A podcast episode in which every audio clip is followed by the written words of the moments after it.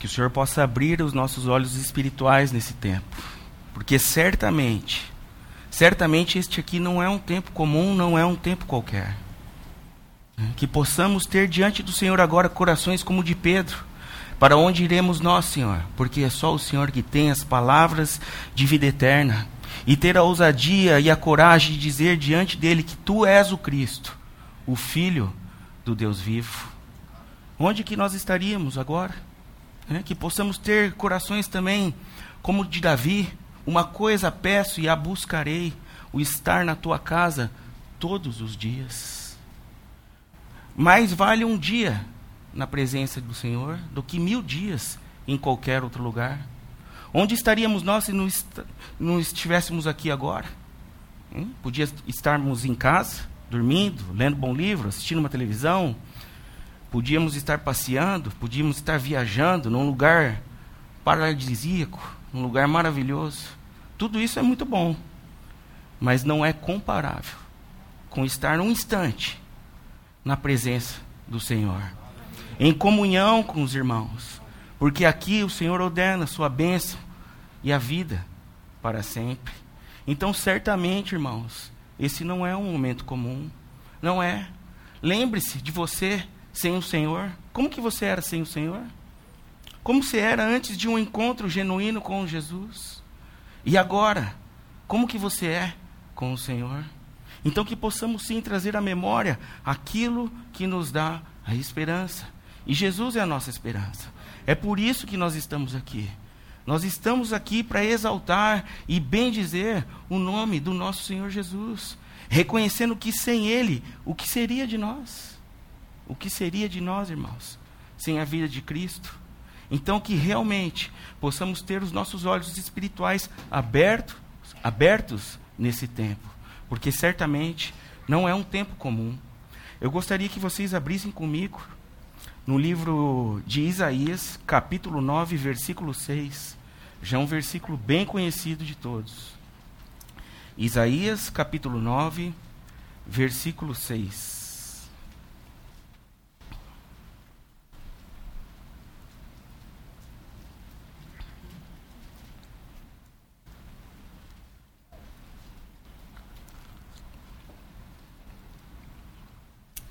Isaías 9, 6.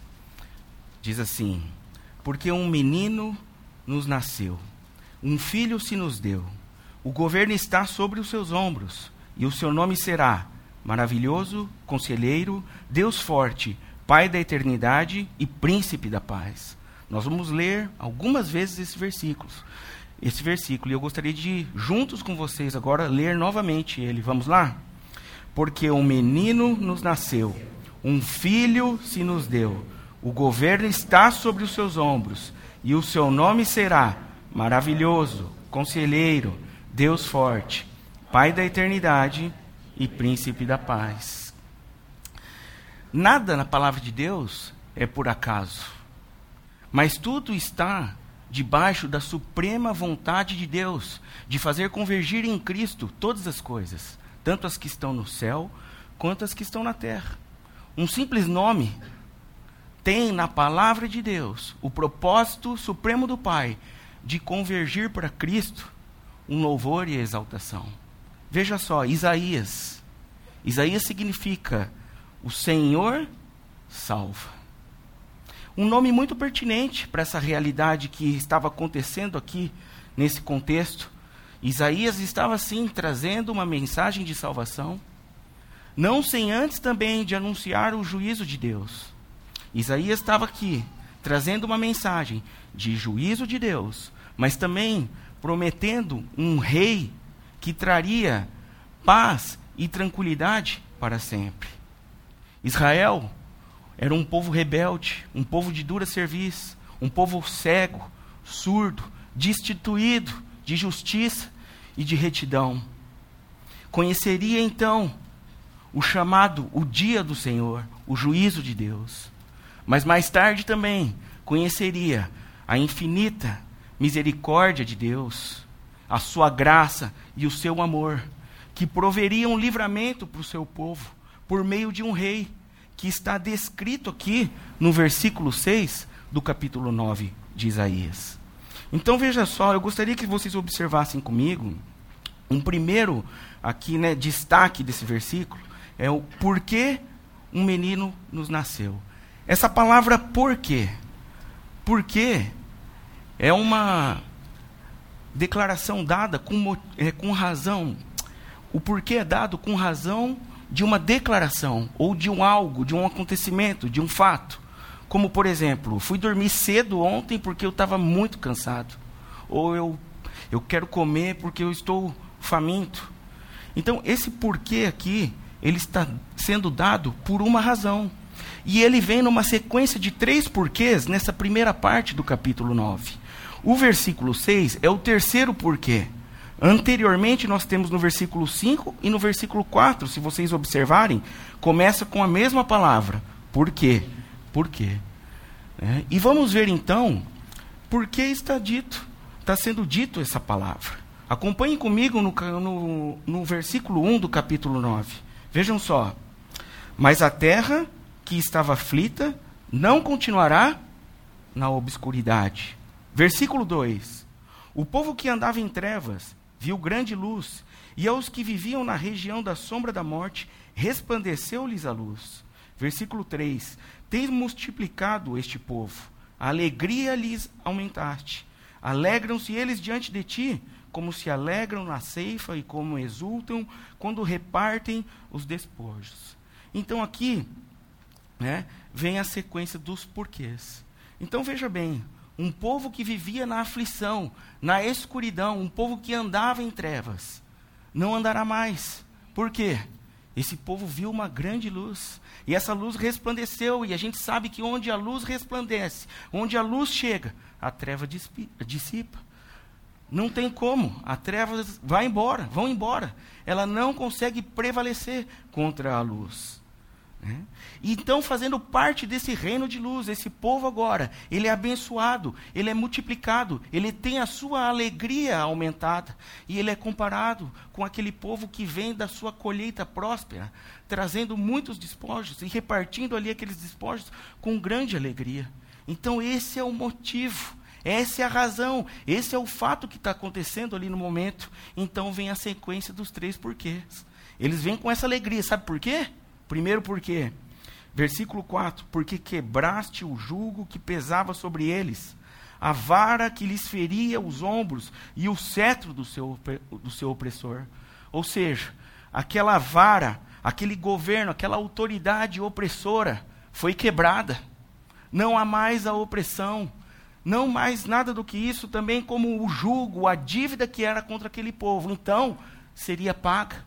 Nós sabemos, a palavra de Deus diz que todo o escrito de dívida que era contra nós foi cancelada lá na cruz, foi rasgada. Era isso que estava acontecendo com esse povo, que vinha com a sua alegria assim aumentada, regozijante. Esse povo tinha sido então perdoado das suas dívidas, e aquela autoridade que lhe oprimia já não ia mais o oprimir. O segundo porquê, no versículo 5, né? porque toda bota com que anda o guerreiro no tumulto da batalha, e toda veste revolvida em sangue, serão queimadas e servirão de pasto ao fogo. Não há mais necessidade de guerra, meus irmãos. Não há, porque este rei que está vindo, ele veio estabelecer a paz. Então nós não precisamos mais das nossas armas de guerras. E as vestes que estão sujas de sangue, nada mais serão do que um combustível para uma fogueira. Aquelas vestes sujas de sangue serão trocadas por vestes novas. E é assim que esse povo vivia, contente, exultante, alegre, porque não precisava mais guerrear. Então nós viemos aqui para o terceiro porquê. E é aqui que eu quero, junto com meus irmãos, então, nos aprofundar um pouco mais. Porque um menino nos nasceu, um filho se nos deu. O governo está sobre os seus ombros, e o seu nome será maravilhoso, conselheiro, Deus forte, Pai da eternidade e príncipe da paz. Vejam só, porque um menino vos nasceu e um filho se nos deu. Esse mesmo menino que nasceu é o filho que foi dado. Mas quem é esse menino? Quem é esse filho que foi dado? Vejam comigo, voltem um pouquinho no capítulo 7 de Isaías, versículo 14. Quem é esse menino? Quem é esse filho que foi dado? Aqui nós temos, por parte de Isaías, no versículo 6, a descrição desse rei. Né? Que ele é um menino que nasceu e um filho que foi dado. Quem é ele? Versículo, capítulo 7, versículo 14. Portanto, o Senhor mesmo vos dará um sinal.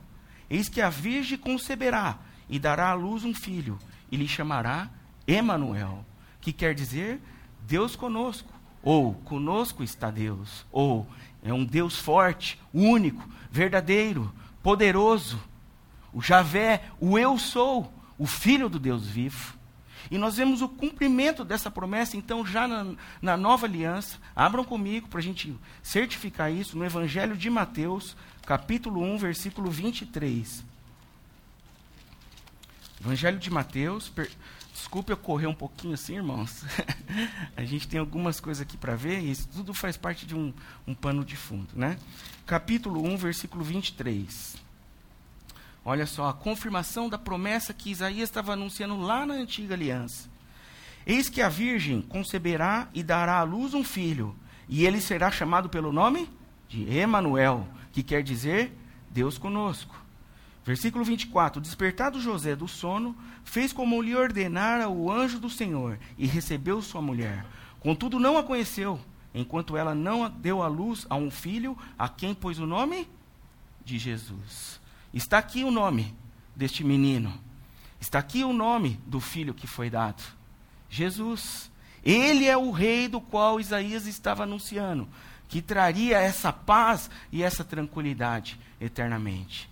Permita aqui, irmãos, eu ilustrar aqui um cenário, né, um quadro entre uma mãe e o seu filho.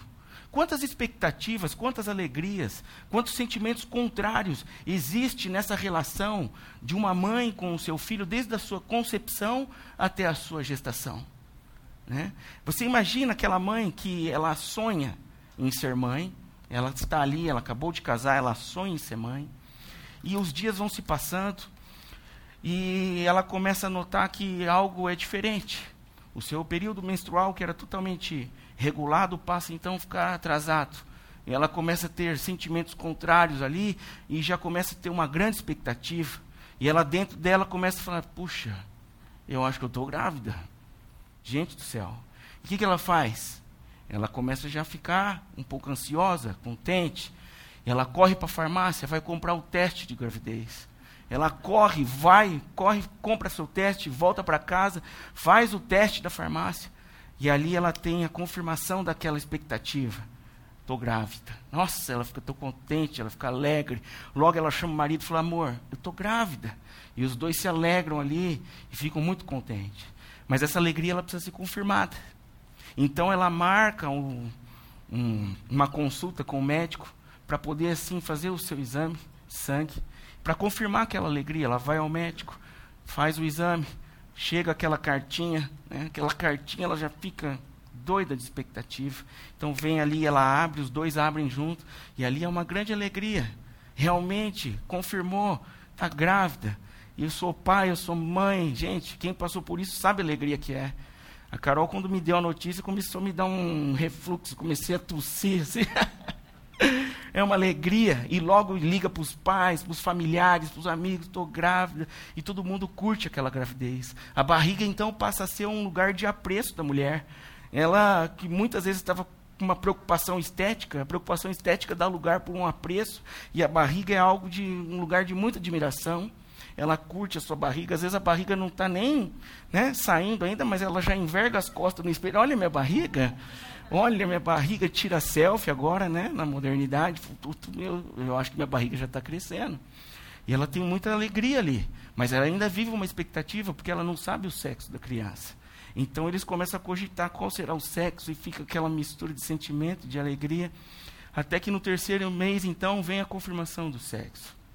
Né? Se é menino ou se é menina. Então toda aquela alegria, aquela expectativa, que nome que nós vamos colocar, então ali pode se confirmar quando o sexo é, é confirmado, também por o exame de ultrassom, e é novamente uma alegria muito grande. E o tempo vai se passando até o terceiro, quarto, quinto mês, dá o primeiro chutinho. Você imagina? A mãe já tem aquele apreço com a barriga, ela está sempre conversando com a criança, o pai conversa com a criança, eles leem para a criança, eles riem com a criança, eles choram com a criança. É um relacionamento já que está sendo desenhado, que está sendo construído. Quando ela tem então o primeiro chute, ele fala: amor, põe a mão aqui, sente aqui, tem o primeiro chute. Né?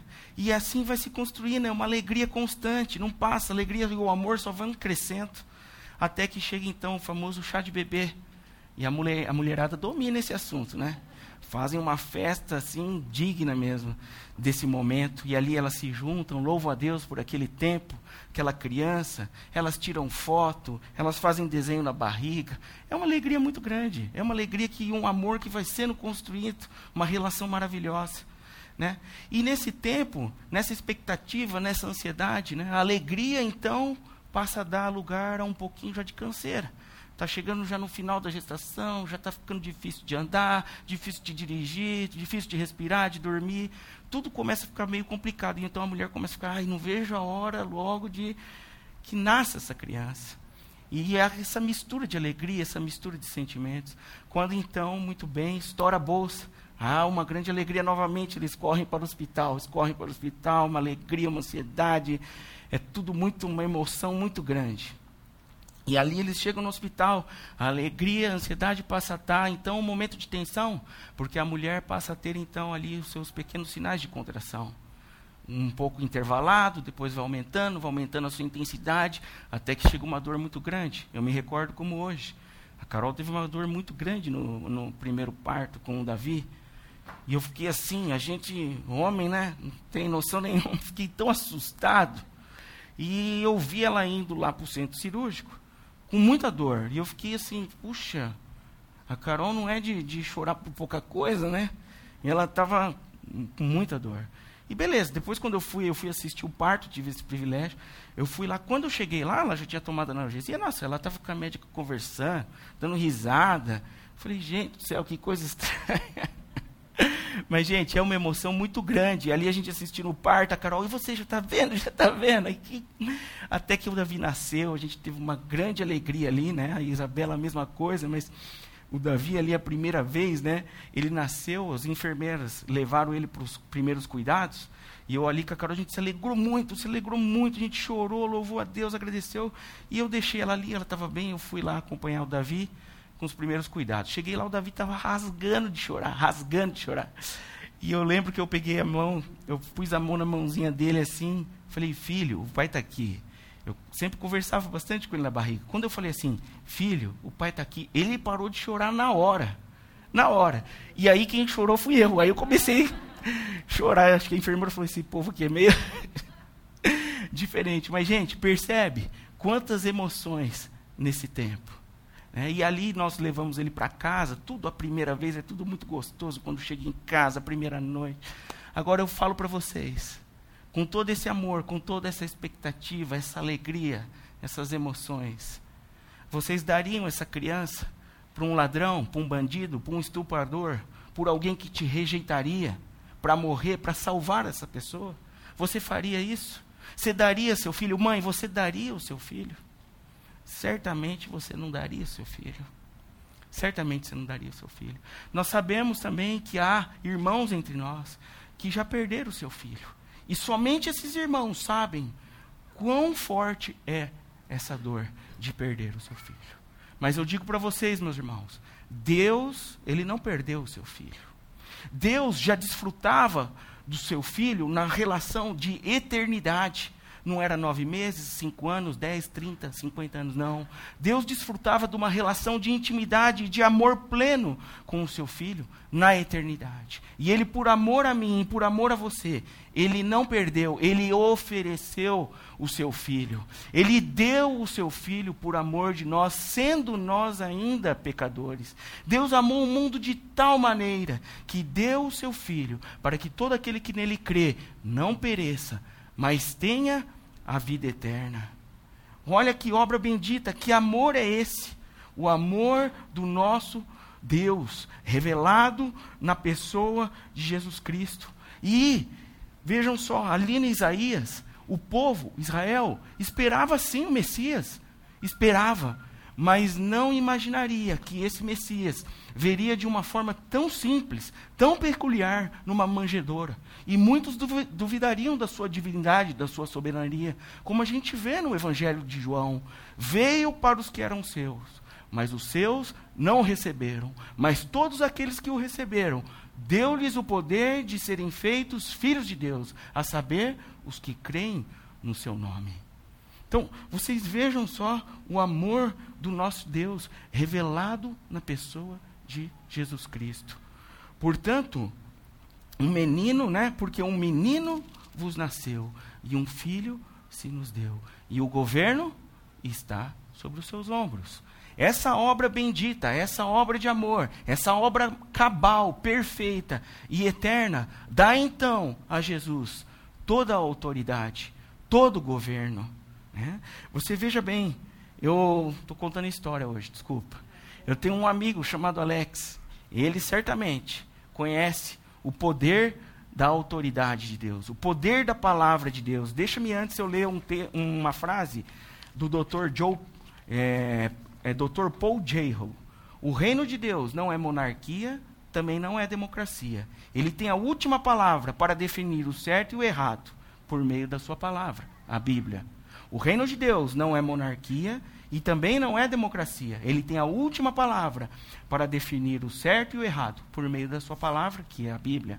Esse meu amigo certamente conhecia o poder de Deus, a absoluta autoridade de Deus, porque muitos podem ser os planos dos homens, mas a última resposta, a última palavra vem da boca de Deus. Eu conheci o Alex levando o Davi, meu filho, para treinar futebol.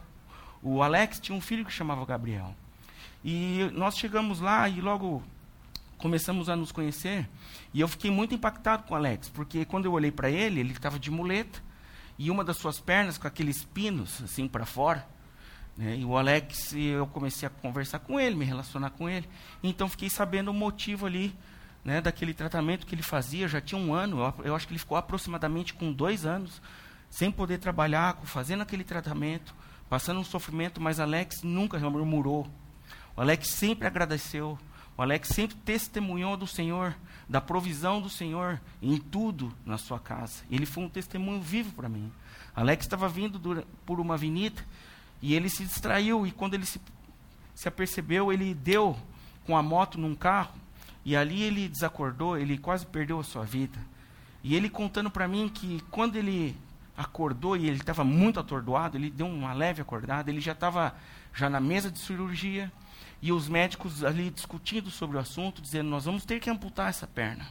Alex não vai sobreviver, ele precisa ter a perna amputada. E ele só lembra disso e já lembra, logo voltando assim a, ao sono profundo, sem antes dizer: Muitos são os planos dos homens, mas a última palavra vem da boca de Deus. E quando Alex né, acordou, voltou da cirurgia, estava lá, com a perna no lugar, né, para a glória de Deus. Mas então com aqueles pinos, que ele passou ali dois anos. E depois ele, de passar desses dois anos aproximadamente, foi tirado o pino e teve mais um tratamento de muitos anos. Né. Eu estou contando isso para somente ilustrar o que, que é a autoridade e o reino de Deus.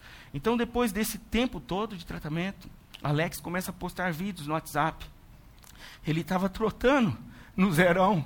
Trotando. Um cara que tinha uma diferença de perna, que mancava. O Senhor o restaurou. O Senhor o renovou as suas forças. O Senhor curou a sua perna. Os médicos que duvidavam. Ele curou a sua perna. E então estava lá Alex, trotando no zerão. Exaltando o nome de Jesus. Porque Jesus é aquele que tem a última palavra. Ele tem um amém. Somente Ele. Que tem toda a autoridade. E a gente vê isso no Evangelho de Mateus, capítulo 28, vocês podem abrir comigo, que é o último capítulo do Evangelho de Mateus. Mateus, capítulo 28, versículo 18.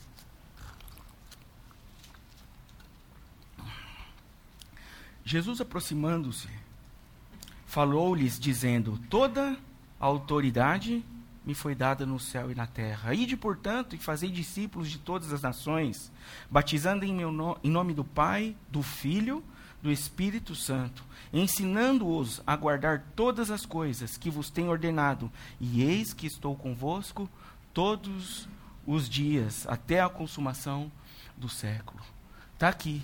Agora, você, povo de Deus, pode viver debaixo da minha autoridade. Não tema, eu nunca te deixarei, eu jamais te desampararei. Em mim agora vocês podem viver. Na autoridade do meu nome, vocês podem falar, vocês podem andar. Nele nós andamos, nos movemos e existimos. Por causa da autoridade e da obra bendita de amor de Cristo. Nós podemos porque nós estamos debaixo da sua autoridade. Ele tem a última palavra para nós. Qual é a circunstância que você se encontra? Qual o sentimento que você tem no momento? Você se encontra num beco sem saída? O seu sentimento é que você não pode mais, que você não dá conta? O Senhor é aquele que tem a autoridade para dizer aquilo que você pode e aquilo que você não pode. Então, continuando lá no versículo 9, no capítulo 9 de Isaías, no versículo 6, né, porque este menino que, que nasceu e filho que foi dado, a obra bendita que ele realizou de amor, que lhe concede toda a autoridade nos céus e na terra. Né? Agora ele terá um nome, e o seu nome será Maravilhoso, Conselheiro, Deus Forte, Pai da Eternidade e Príncipe da Paz. Vejam bem, todos os nomes designados aqui a Jesus refletem a sua obra e também os seus atributos. Nós temos aqui o começo, na realidade, até a junção de duas palavras, né? Maravilhoso conselheiro. Mas a gente pode separar elas.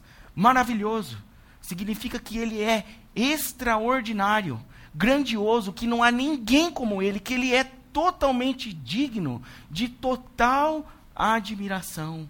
Esse é o nosso Jesus. Este é o rei que Isaías estava anunciando que viria. Ele é maravilhoso. Ele é aquele que quando a gente olha, a gente fala: Senhor, Senhor, a gente fica de boca aberta. E a gente vê a confirmação da maravilha de Deus também. Abram comigo no Evangelho de João, capítulo 5.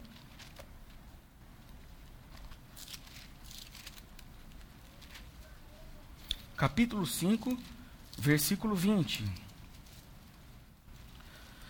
Porque o Pai ama o Filho e lhe mostra tudo o que faz. Maiores obras do que estas lhe mostrará, para que vos maravilheis.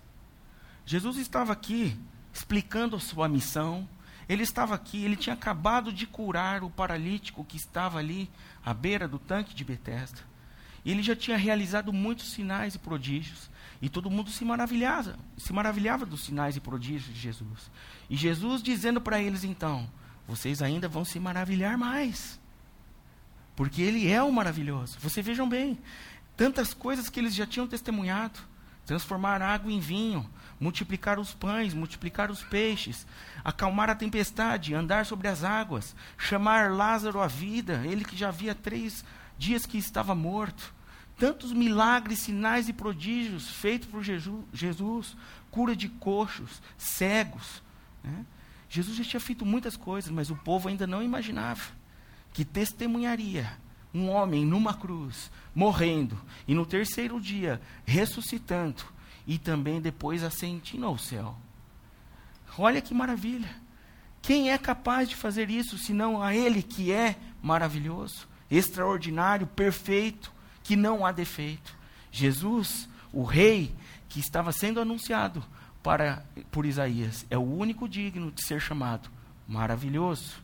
Ele é maravilhoso e ele também é conselheiro. Ele é conselheiro, significa que Jesus viria com palavras perfeitas para governar a vida do ser humano.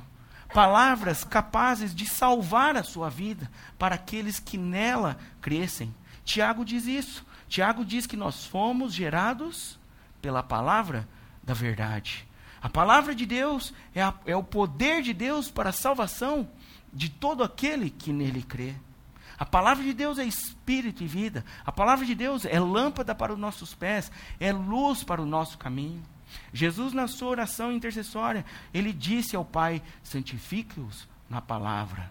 A tua palavra é a verdade. A palavra do Senhor nos salvou. A palavra do Senhor é que nos sustenta. A palavra do Senhor é que nos governa.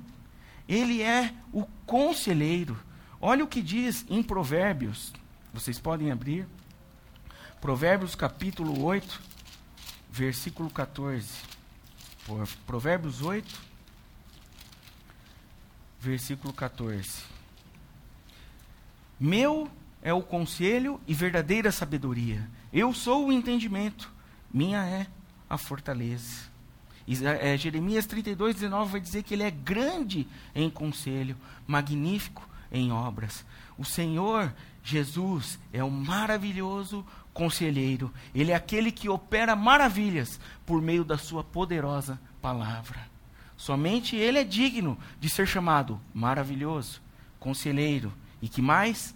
Deus forte. Ele também é Deus forte que expressa aqui o seu poder, a sua força. Jesus viria com plena força, como um guerreiro, para desfazer as armas de Satanás. Como vai dizer lá em 1 João, capítulo 3, versículo 8: Para isso se manifestou o Filho de Deus, para desfazer as obras do diabo.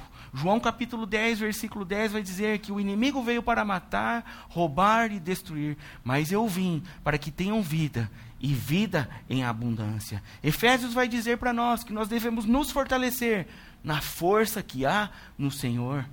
Ah, né? A palavra de Deus diz assim também que nós podemos todas as coisas naquele que nos fortalece. Ele é o grande vencedor, ele é forte, ele é poderoso. Ninguém pode com ele. Ninguém pode com a sua força. Se Deus é por nós, quem será contra nós?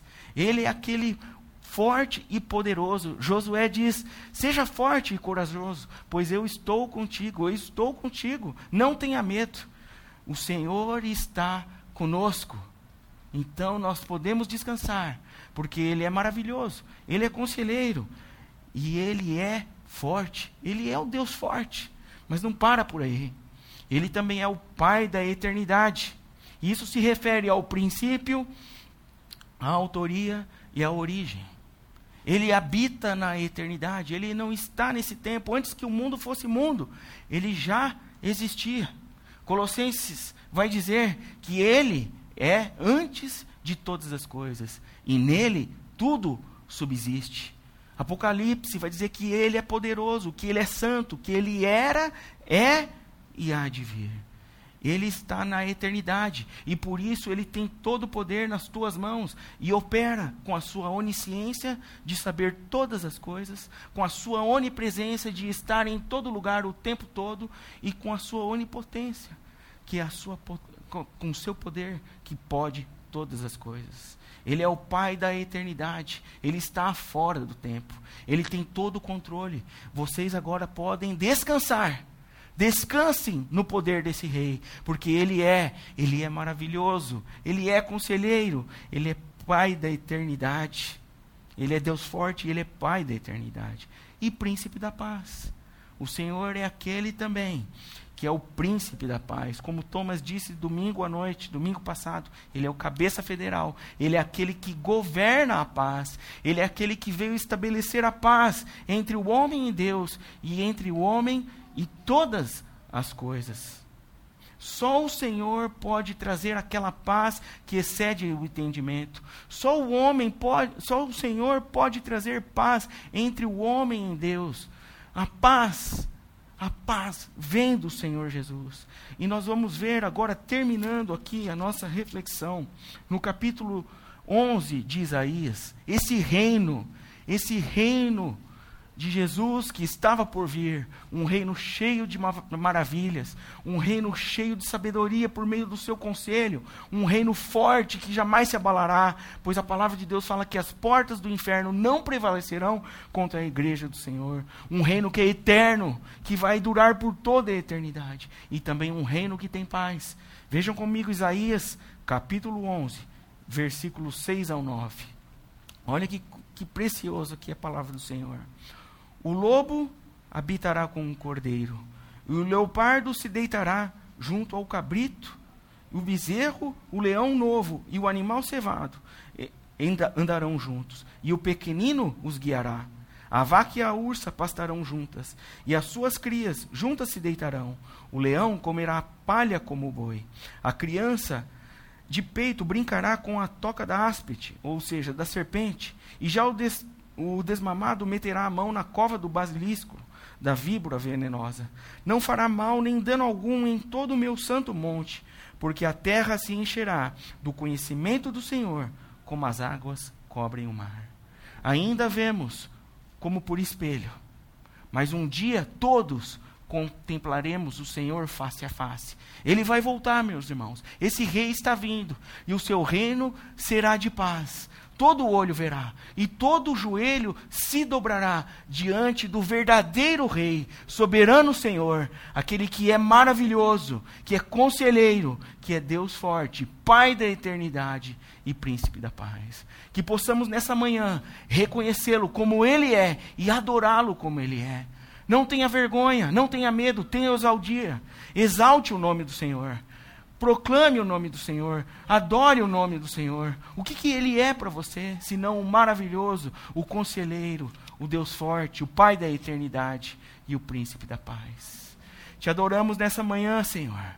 Reconhecemos que o Senhor é soberano, o Rei, o maior de todos, o grande, o vencedor.